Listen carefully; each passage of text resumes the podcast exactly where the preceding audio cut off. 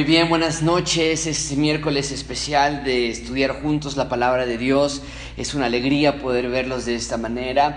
Eh, seguimos orando, seguimos orando para la próxima reapertura. Y déjame darte una buena noticia, por lo menos es una manera de verlo del aspecto positivo, que es cada semana que pasa es una semana más cercana a nuestro día de reapertura. ¿okay? Entonces yo sé que es, no da mucha información, pero por lo menos sí eso, que Dios ya tiene una fecha en que va a ser seguro, que va a ser claro, que vamos a estar juntos. Y mientras tanto estamos contentos de poder vernos de esta manera, esperando que podamos juntos otra vez estar en la, en la palabra de Dios, creciendo como iglesia, porque es necesario, es realmente necesario que estemos juntos de esta manera y, vernos, eh, poder saludarnos regresar a esa parte de la normalidad y ya he hablado yo de esto constantemente, de la importancia de no querer o de no añorar la normalidad, egoístamente, ¿no? O sea, ya quiero regresar a la normalidad para ir al cine otra vez y estar con mis amigos y, y, todas esas partes que la verdad no son importantes.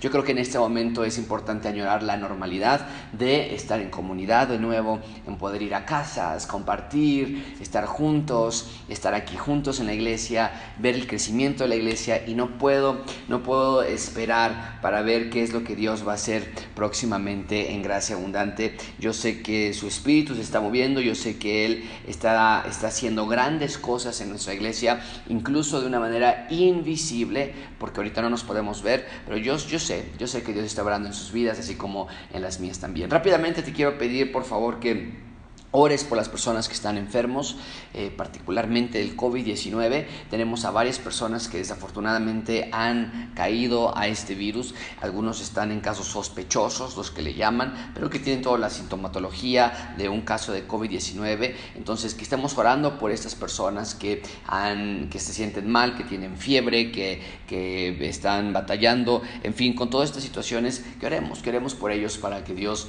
Dios obre en sus corazones. Vamos a estar enviando información con respecto a esto. Si no has, no has eh, compartido a alguien que, conoces que está enfermo, mándanos la información a mí, a Francisco, y la estamos publicando en las redes sociales. Y si quieres que se haga público también, si no, no tiene que ser eh, específico, ¿no? Puedes decir nada más, oye, tengo un amigo, tengo un familiar, y no tienes que darnos nombres, ni mucho menos, pero a veces es bueno poder saludarnos y de, nombre, saber que alguien está eh, eh, enfermo y, cuando tú saludas a esa persona puedes decirle, oye, tu hijo, tu vecino, y, sabe esa persona que estás orando, oren unos por los otros.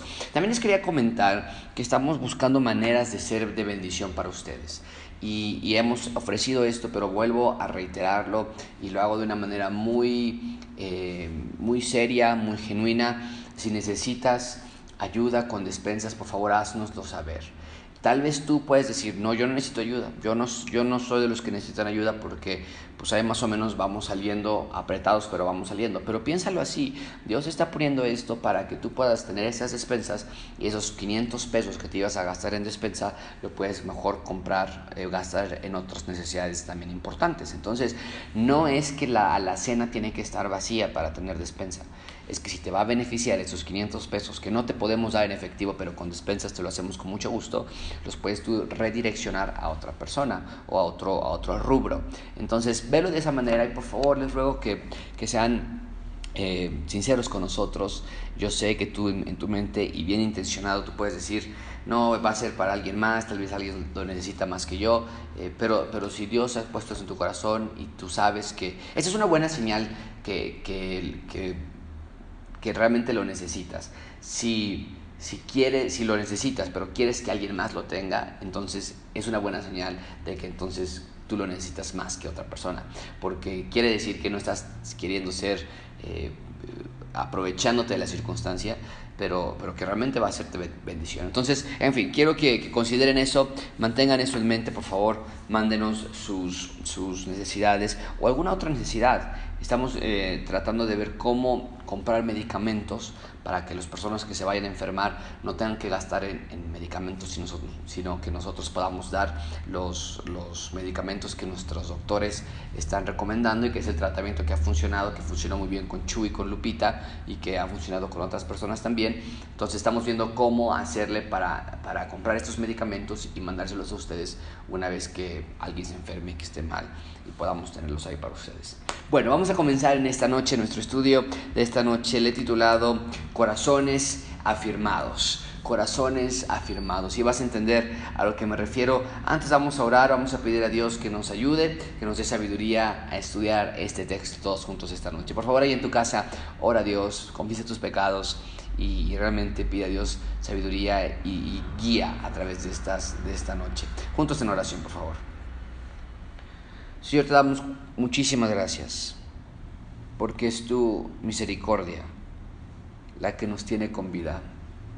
Señor, no podemos entender nuestra existencia fuera de tu palabra, fuera de tu misericordia en nuestras vidas. Gracias, Padre Celestial, de que eres tú quien nos da fortaleza para vivir, para salir adelante. Pero Señor, nosotros somos débiles y caemos y nos desviamos, pecamos, nos alejamos, nos enfriamos de ti. Ayúdanos, Padre, a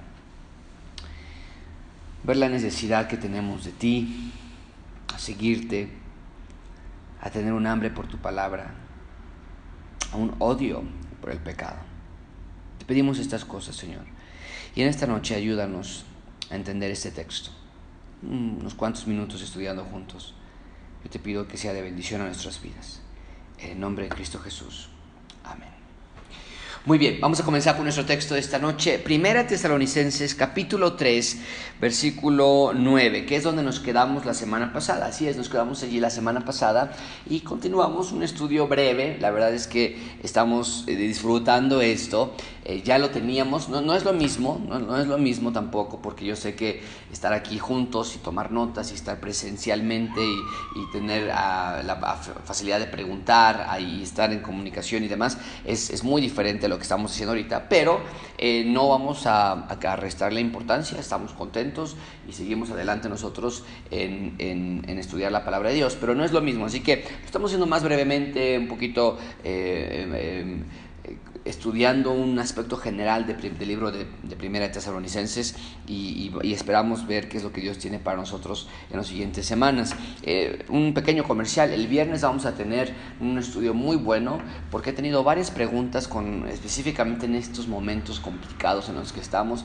¿Cómo oramos a Dios? O sea, que le pedimos por salud, no le pedimos por salud, le pedimos por protección, estamos desconfiando de Él, cada cuando le pedimos. Eh, entonces, vamos a tener una clase que se va a llamar cómo eh, enséñanos a orar. Enséñanos a orar estudiando el libro de Mateo, este, el Evangelio de Mateo con la oración modelo. Pero vamos a nuestro texto esta noche y repasamos nuestras preguntas rápidamente, muy rápidamente, porque las vamos a ver al final, primero Dios. Número uno, ¿de qué se trata este texto? Déjame lo pongo aquí. ¿De qué se trata este texto? Número dos, ¿cuál es la única interpretación de este texto? Buscando lo que entendió, que nos lleva a la tercera a la tercera de pregunta lo que entendió la audiencia original. ¿Qué entendió la audiencia original? ¿Cuál es la única interpretación que este texto tiene? Número cuatro, ¿cómo se aplica ese texto a mi vida actual? Ahora sí viene la parte de aplicación. Después, ¿cómo me lleva el tema de central de redención en Cristo? Y cómo describe a Dios. ¿Cómo describe a Dios este texto?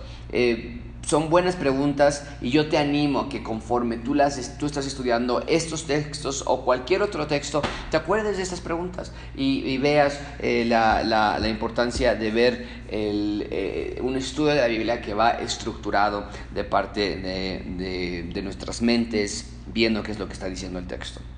Bueno, comenzamos. Primera Tesalonicenses capítulo 3, versículo 9. Dice así la palabra de Dios. Por lo cual ¿Qué acción de gracias podremos dar a Dios por vosotros?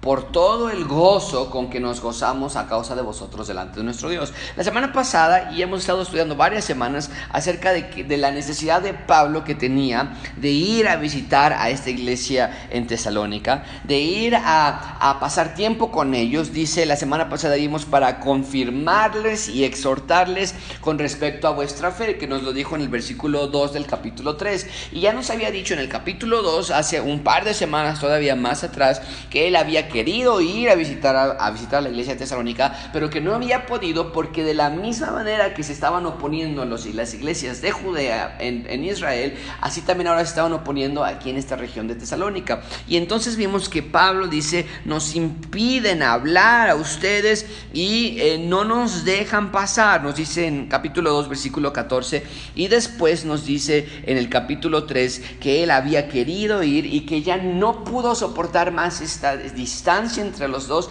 y tuvo que enviar a Timoteo para que Timoteo los ayudara, los confirmara, los exhortara y que también le diera noticias a Pablo de cómo estaba esta iglesia. Bueno, resulta que, ah, bueno, y, y antes, la semana pasada vimos que él quería hacer esto porque no hubiese sido que el tentador os hubiese tentado y que nuestro trabajo resultase en vano. Y hablamos acerca de cómo es que el tentador nos tienta cuando estamos creciendo espiritualmente, él llega y roba la semilla del Evangelio, en algunos casos no da fruto, en algunos otros pone obstáculos para que caigamos más y que estemos en pecado. Pero el punto es entonces que Pablo dice, pero nos entregó noticias de su amor, que nos recuerdan con cariño, que nos quieren ver a nosotros, que Ahora ustedes, dice, me han consolado a mí por medio de su fe, porque ahora vivimos si vosotros estáis firmes en el Señor. Eso fue lo último que nos dijo. Dice, ahora nosotros estamos bien si ustedes están bien.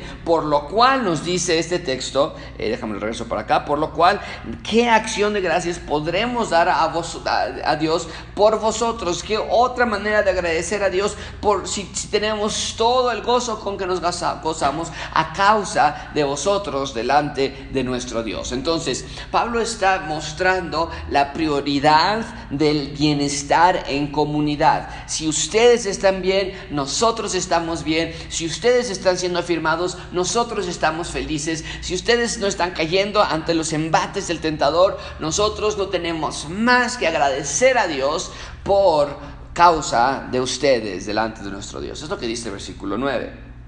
Dice Pablo, orando de día y de noche, con gran insistencia, para que veamos vuestro rostro y completemos lo que falte a vuestra fe. Dice, ¿qué más acción de gracias vamos a dar por todo lo que nos das? ¿Qué más si estamos orando por esta petición?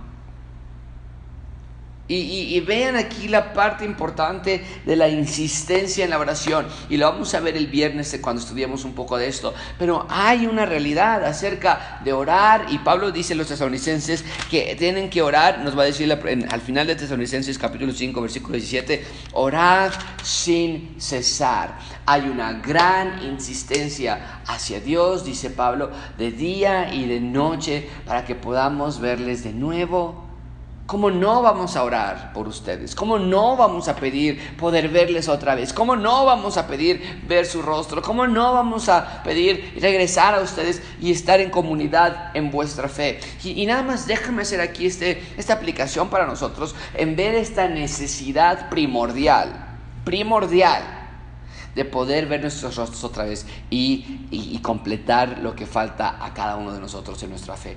Eh, es, importantísimo y estoy, acabo de salir ahorita de mi oficina preparando el sermón para tres semanas, en tres semanas que vamos a dar, donde Pedro está hablando acerca de la unidad entre hermanos. Y dice Pablo, en, perdón, en primera de Pedro, Pablo, eh, Pedro está escribiendo hacia los hermanos en la unidad, que tenemos que ser eh, creyentes que, estén en amor verdadero. Dice eh, primera de Pedro 1.22, habiendo purificado vuestras almas por la obediencia a la verdad mediante el Espíritu, para el amor fraternal no fingido, amaos unos a otros entrañablemente de corazón puro. Entonces, Pedro está haciendo el énfasis del que Pablo está ejemplificando, que es, yo los amo con tanta intensidad que quiero ya verlos que quiero ya estar con ustedes, quiero estar su rostro y queremos crecer juntos con ustedes en el Espíritu y en nuestra fe. Y para mí es importante marcar esa, esa situación porque yo creo que una de las razones más importantes, si no es que la más importante, de querer que toda esta contingencia ya llegue a su fin, es que podamos estar juntos una vez más, es que podamos completar nuestra fe, es que podamos ver nuestro rostro. Y aunque, aunque la iglesia de, de Tesalónica no estaba pasando por una pandemia, no es lo que la audiencia original entendió, ¿ok? Eso es una parte de aplicación.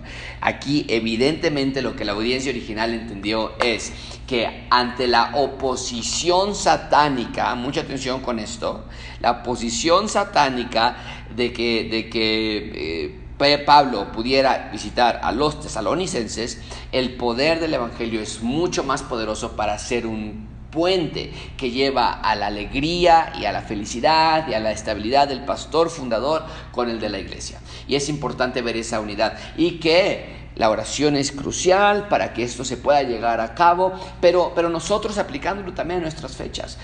Estamos igual separados, no por una oposición satánica como tal, no como una oposición de persecución contra nosotros como iglesia, pero sí hay una consecuencia del pecado en el planeta Tierra y este virus está, está sacándonos de lo que nosotros antes veníamos teniendo como comunidad. Y es importante que de noche y de día oremos con gran insistencia para que podamos ver nuestros rostros una vez más, para que podamos crecer y completar los unos a los otros la fe. Pero no nos tenemos que esperar hasta ese momento. Por eso, y aquí hago un breve paréntesis para comercial, están las comunidades misionales, que son exclusivamente para eso. Fueron diseñadas para momentos como estos. Y hoy más que nunca estamos agradecidos por este sistema de, de, romper, de romper la iglesia en diferentes fracciones y que podamos tener a alguien que esté atento de cada grupo. Y cada uno de nosotros estamos llevando a ejercicios, videollamadas, reflexiones, videos para estar en comunidad y crecernos. Pero entendemos que no es igual.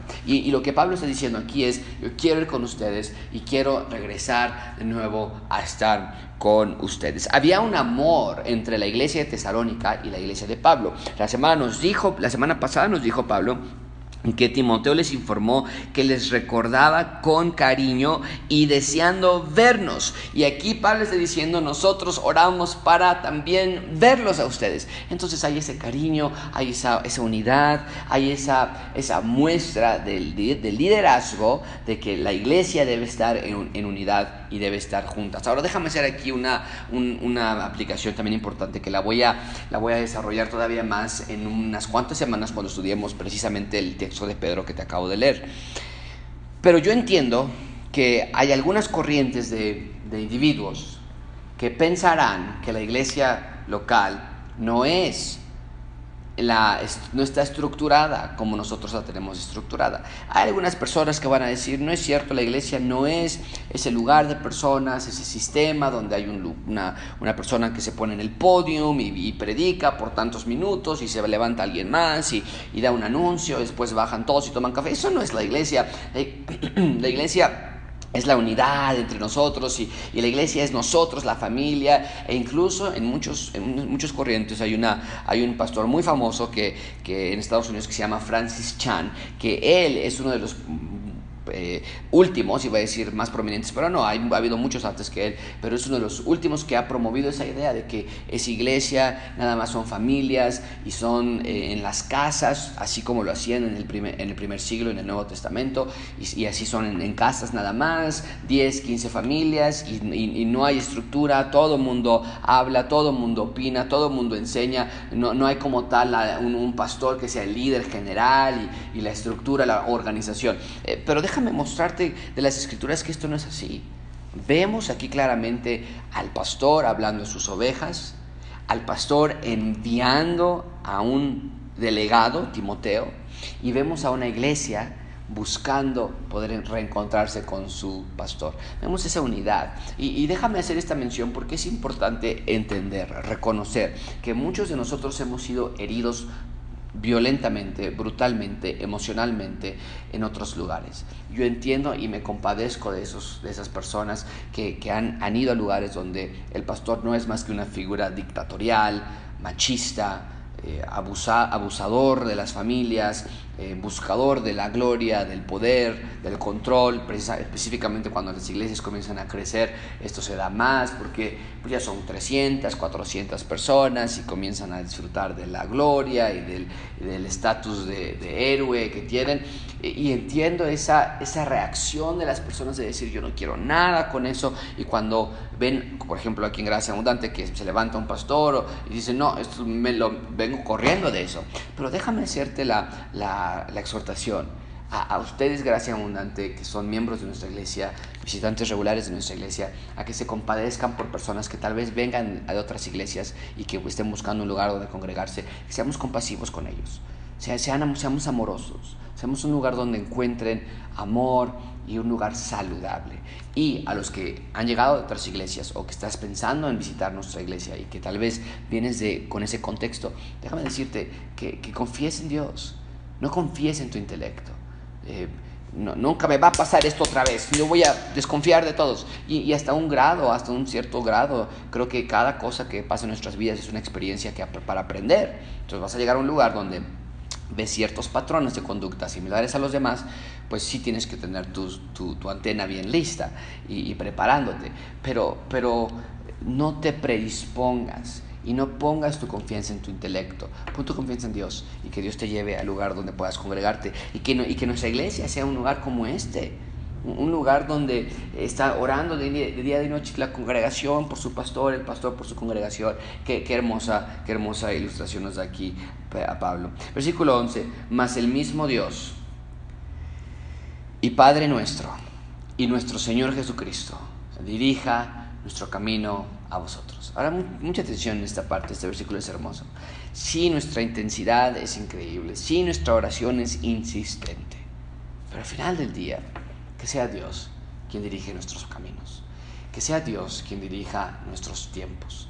Que si nos vamos a ver, que sea gracias a la voluntad de Dios, que si no nos vamos a ver, nosotros no nos atrevamos a apresurar algo que no es que no nos atrevamos a, poner palabras en la boca de Dios.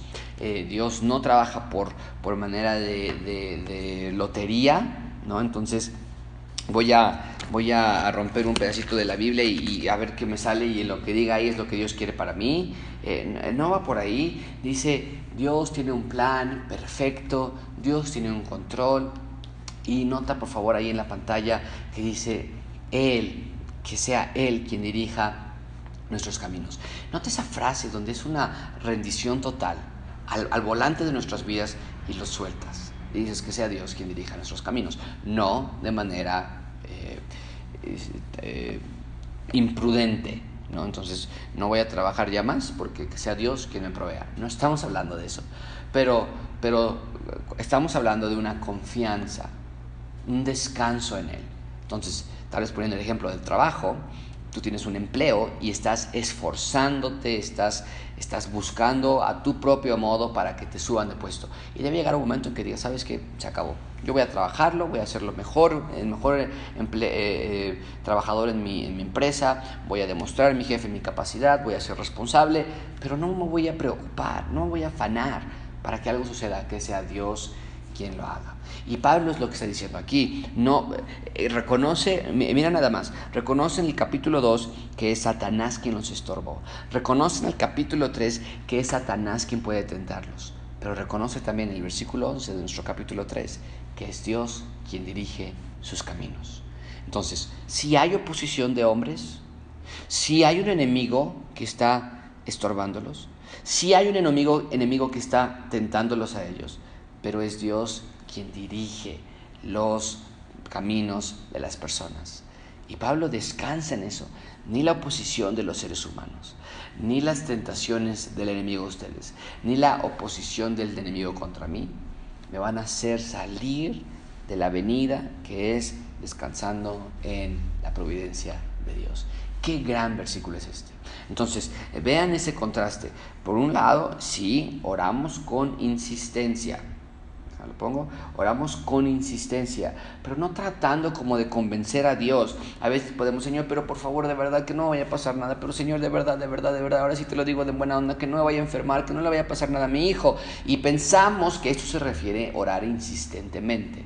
como si Dios te va a decir, ya, bueno, ya, ya para que deje de molestar a esta persona, dale lo que quiere, que no se vaya a enfermar de coronavirus o de cualquier otra cosa. Eh, pero no es, esa no es la clase de insistencia. Cuando dice Pablo, oramos insistentemente, o nos va a decir en el capítulo 5 en unas cuantas semanas, que oremos sin cesar, está hablando de la, del estilo de vida que tenemos que llevar en nuestra oración. Oramos y nuestra petición es verlos. Pues, pues, claro que los queremos ver, pero Dios dirige nuestros caminos y descansamos en eso. ¿Okay? Es una gran, gran eh, recordatorio. Versículo 12. Y el Señor os haga crecer y abundar en amor uno, unos para con otros y para con todos, como también lo hacemos nosotros para con vosotros. Ve qué excelente. Pablo está, es lo que es justamente lo que estoy diciendo, ¿no es verdad? Hay un amor entre la congregación y el pastor y el pastor y la congregación, pero Pablo está diciendo, sí, pero sabes que, que también sea el Señor el que dirige nuestros caminos, el que nos va a llevar a ustedes para verlos, también sea Él que nos haga crecer y abundar en amor. Entre el pastor y algunas familias de la iglesia, o entre algunas familias y el pastor, o entre algunas familias con otras familias, no, unos para con otros y para con todos. Hay un amor que debe existir en gracia abundante. Hay un amor general que debe existir, pero dice que debe crecer y abundar. Y déjame hacerte una exhortación aquí, una exhortación fuerte, una exhortación directa a ti que nos estás viendo en esta noche. Aquí nos está diciendo el texto, y esa es la única interpretación que hay, debe crecer y abundar el amor para con todos. Y yo comprendo que algunos de nosotros tenemos personalidades más reservadas. Yo entiendo que algunos de nosotros, como lo acabo de mencionar anteriormente, venimos de contextos en los que nos han lastimado y nos han hecho daño y nos han dejado literalmente traumados. Yo nunca voy a olvidar la vez que estuve en una sesión con hermanos de la iglesia, literalmente sentados en círculos con el grupo de personas con el que te sentías más afín para ver si se podía sacar o no al pastor. Y había un grupo que estaba en favor, había otro grupo que estaba en neutral, había otro grupo que estaba en contra, había otro grupo que estaban más violentos, no, no violentos físicamente, ¿no? pero violentos de, no, esto está mal y vamos contra el hermano de allá. Y yo recuerdo estar sentado allí como un joven de 18, 20 años de edad y ver esa, esa sensación. Te deja con un muy mal sabor de boca, lo comprendo bien. Pero déjame hacerte esta exhortación a ti y este ánimo a ti. ¿Qué clase de amor? Estás demostrando a los hermanos de gracia abundante? Para los que nos están viendo tal vez en otros estados de la República, incluso en Estados Unidos, otros lugares, ¿qué clase de amor estás mostrando para con tu familia, para con los miembros de la iglesia a la que asistes? Y específicamente nosotros, regresando aquí a la Ciudad de México con gracia abundante, ¿qué clase de amor estás demostrando? Debe ser un amor genuino, debe ser un amor sin fondo, debe ser un amor constante, no nada más un amor de labios para afuera. ¿Qué clase de amor nos dice Santiago que, que necesitamos? Tener para con las personas. Nos lo dice muy claramente, déjame leerte, leerte esto. Dice eh, eh, Santiago capítulo 2, versículo 15, si un hermano o hermana están desnudos y tienen necesidad del mantenimiento de cada día, y uno de ustedes les dice, id en paz, calentaos y saciaos, pero no les dais las cosas con que son necesarias para el cuerpo, ¿de qué aprovecha? Así también la fe, si no tiene obras, es muerta en sí misma. Entonces, ¿Qué clase de amor estás tú dando a otros hermanos? Cuenta con lo que necesites. Estamos aquí, lo que necesites. Este, háblame por sí. No, oye, pero ¿qué clase de amor estás dando tú? Entonces, sabes que alguien falleció, sabes que alguien está enfermo, sabes que alguien tiene problemas económicos, tienes que ayudar. Tienes que, y no estoy hablando de dinero nada más, estoy hablando de amor. Aquí Pablo no está diciendo absolutamente nada de dinero. Dice, ámense los unos con los otros. Si está en su posibilidad, ayúdense unos a nosotros. Es lo que estamos haciendo. Nosotros estamos, estas expensas que estamos dando son que ustedes, de las donaciones, de las ofrendas que ustedes están dando. Y agradecemos a Dios por eso. Pero hay otras maneras también. Entonces tal vez tú dijiste, yo ya ofrendé, yo ya tengo, yo ya di dinero y que la iglesia lo ocupe para ayudar a los de necesidad. Pero podemos llamar por teléfono, Podemos orar, llevar a esta persona al trono de la gracia, interceder por ellos y poder hablarle, oye, oré por ti esta mañana y, te amamos, te extrañamos, estamos orando por ti. En algunos casos no sabemos ni siquiera quién está en necesidad. quién está en, dificultad. Es tan fácil como enviar un mensaje a mí, a Francisco, a algunos del equipo pastoral, a Miguel, a Alberto, preguntar, ¿hay alguien que necesite oración? ¿Hay alguien que necesite ayuda? ¿Hay alguien que esté pasando por problemas difíciles? Hay veces que lo único que las personas quieren es alguien que los escuche y que, les, y que, y que, y que, y que sientan que, que están interesados por esa persona. Y a veces no tienes muchos consejos que dar, a veces no tienes muchas cosas que dar, a veces no te los están pidiendo. Pero cuando cuelgas el teléfono y dices, wow, qué buena llamada, me sentí muy bien en, sacar lo que tenía dentro, oramos juntos al final, gracias por este hermano, gracias por esa hermana que está interesado por mí. Háganlo, gracia abundante, porque aquí el texto nos está diciendo que el Señor haga crecer y abundar en amor unos para con, con otros y todos, eh, ah, fue otro, y todos y para con todos, como también lo hacemos nosotros para con vosotros. Así que esa es mi, mi exhortación para ustedes en esta noche. Y finalmente, versículo 13, dice el texto, para que sean afirmados vuestros corazones. Y de ahí el título de esta semana, afirmados vuestros corazones. ¿Cómo es esto? Esto es como un, un juego, una eh, bloque de legos o de los juguetes de, de los Duplo o de los, de los legos. Que la mejor manera de construir un gran edificio en legos no es de manera aislada. Si tú has entrado en una tienda de Lego o has visto alguna vez, hay naves de Star Wars que hacen, hay dinosaurios, me tocó estar en, un, en, la tienda de Lego o estamos en, en Orlando, no me acuerdo dónde estábamos, pero construyeron un dragón gigantesco que colgaba del edificio, todo de legos. La manera en que se construyen esa clase de elementos es a través de colocar un lego sobre el otro, sobre el otro, sobre el otro. Esa es la única manera que se puede hacer.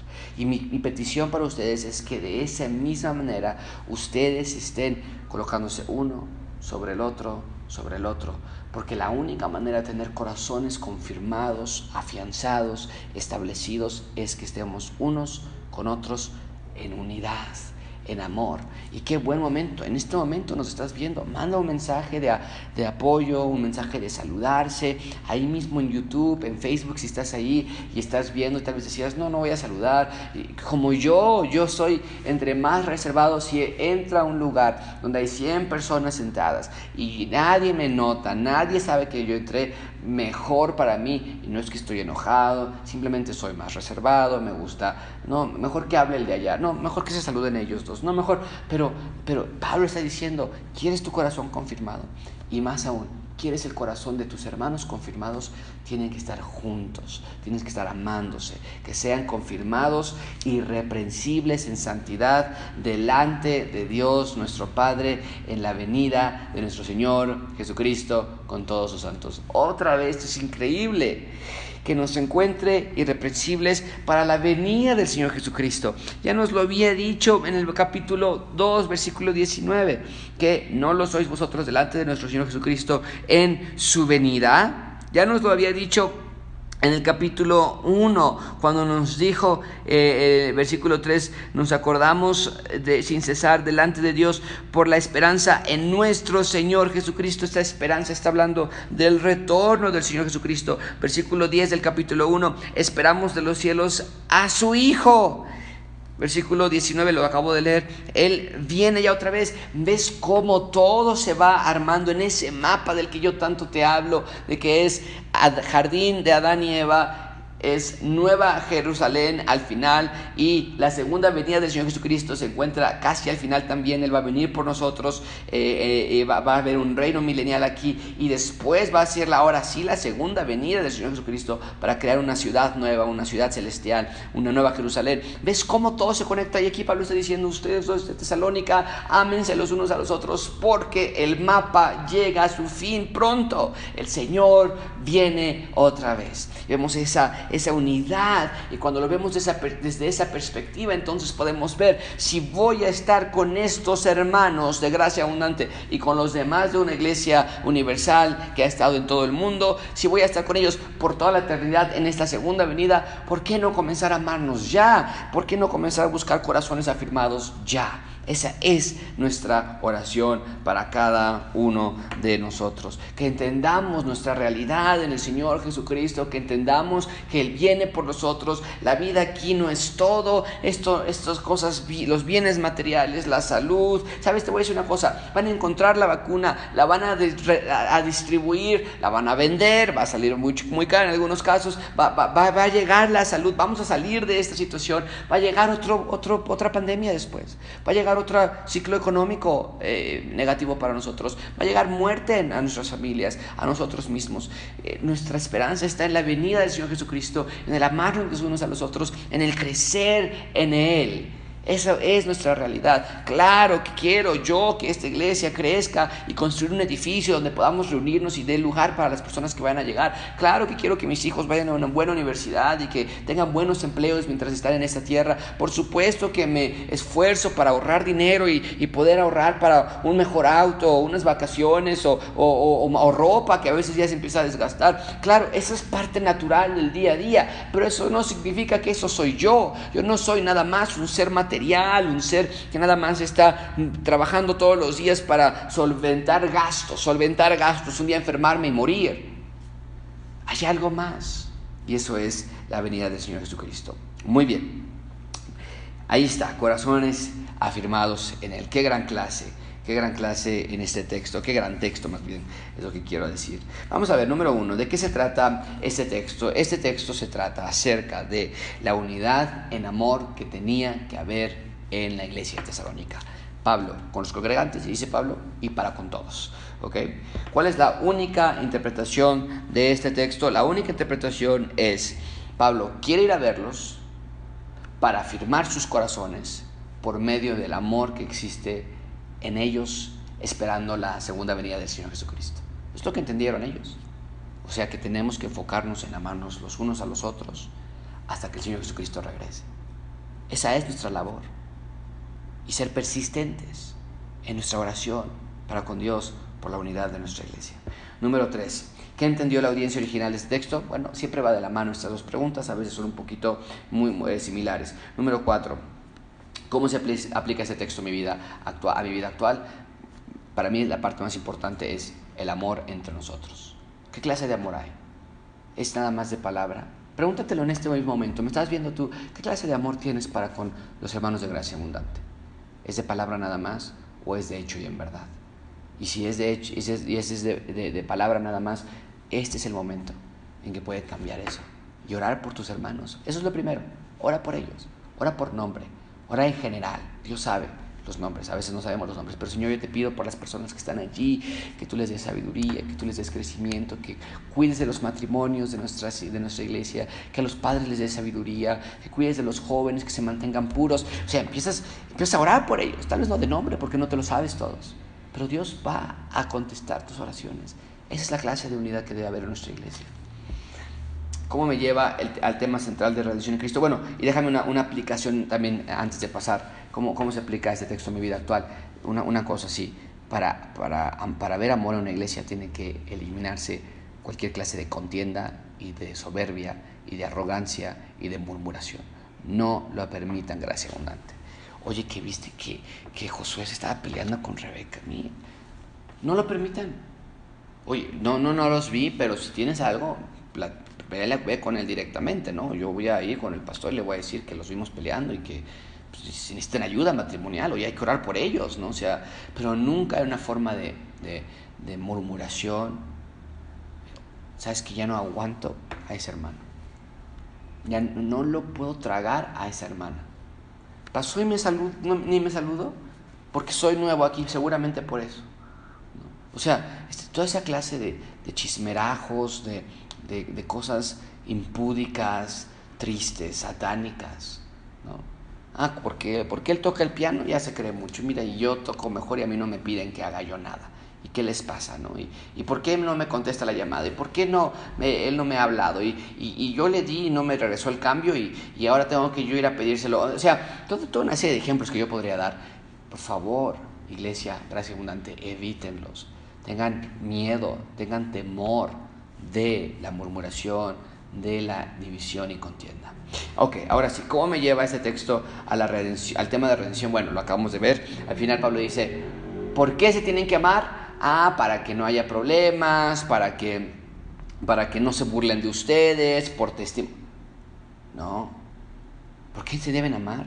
Porque el Señor Jesucristo viene a rescatar, a, a, a llevar con Él a todos los que ha rescatado. Tú y yo somos rescatados. ¿Por qué no me voy a llevar bien con Él? ¿Por qué no lo voy a amar? Si somos rescatados, somos los dos del mismo nivel. No existe diferencia. Y el Señor Jesucristo viene. Y, esto es un intento de regresar a esa posición original del jardín de Danieva o una preparación para lo que va a suceder cuando lleguemos a la Nueva Jerusalén. Entonces, mientras llegamos a esta Nueva Jerusalén, o mientras recordamos cómo era la, creación original, aquí en este espacio intermedio queremos imitar y promover el amor de unos por otros. ¿Y cómo describe a Dios aquí? Como un Dios que viene por nosotros, que no nos ha dejado huérfanos, ¿no es cierto? Que tiene un plan perfecto, que tiene un momento y tiempos adecuados para cada uno de nosotros. Bueno, vamos a dejarlo hasta aquí por hoy. Una pequeña breve clase la que tuvimos hoy, primera Tesalonicenses. La siguiente semana vamos a continuar, así que te, te, te, animo a que sigas tú estudiando este texto por tu propia cuenta, a estudiarlo poco a poco en tu, en tu vida en, esta, en, esta, en este periodo de pandemia que estamos atravesando. Muchas gracias a todos los que nos acompañaron. Estamos en vivo, eh, a, los que están viéndonos en vivo, a todos los que están acompañándonos de esta manera. Muchas gracias por tomar tiempo. Salúdense los unos a los otros en Facebook, en WhatsApp, en, WhatsApp, en YouTube. Bueno, también en WhatsApp, pero en, en YouTube y en Facebook. Salúdense unos a otros. Ámense y que realmente ustedes quieran ver, quieran ver a Dios a Dios próximamente eh, por medio de, de, ese retorno. Y a veces, lo platicaba con mi esposa ayer, a veces creemos que eso es algo triste, ¿verdad? A veces creemos que ver a Dios en un futuro, cuando Él regrese, no queremos, ¿no? Entonces a veces decimos como que, bueno, sí, que Dios venga, pero que todavía no venga porque me falta comprar mi casa, o que venga, pero que todavía no venga porque no me he casado todavía, pero, que, pero si tenemos nuestra mira en lo que viene de delante, vamos a poder vivir mejor en el presente. Así que tengan eso en mente, salúdense unos a los otros, cualquier necesidad que tengan, no duden en hacérmela llegar eh, a mí o a, a Francisco, a Alberto, a Miguel Estamos aquí para servirles, estamos unidos en esto. Oremos, cada vez se va infectando más personas, lo mencionaba al principio, pero para los que no se conectaron y no nos habían visto, les animo a que estén eh, orando los unos por los otros, específicamente por las personas que están infectadas, se contagiaron de, de COVID-19. Tenemos ya varias personas en la iglesia que se han contagiado o que están sospechosos, pero que tienen síntomas de COVID-19. Si necesitas ayuda con medicamentos, si necesitas ayuda con despensas, por favor haznos saber y estamos aquí para servirte. Muchas gracias iglesia, que tengan una muy bonita noche, nos estamos viendo próximamente, les amamos en el Señor, cuídense mucho, nos vemos el viernes a las 10 de la mañana para la clase Enséñanos a orar donde el Señor Jesucristo nos va a enseñar cómo orar, cuándo orar, cómo hacerlo, un poquito de lo que vimos hoy, pero vamos a desplegarlo más con la oración modelo de Mateo capítulo 6. Cuídense mucho, bonita noche, hasta pronto.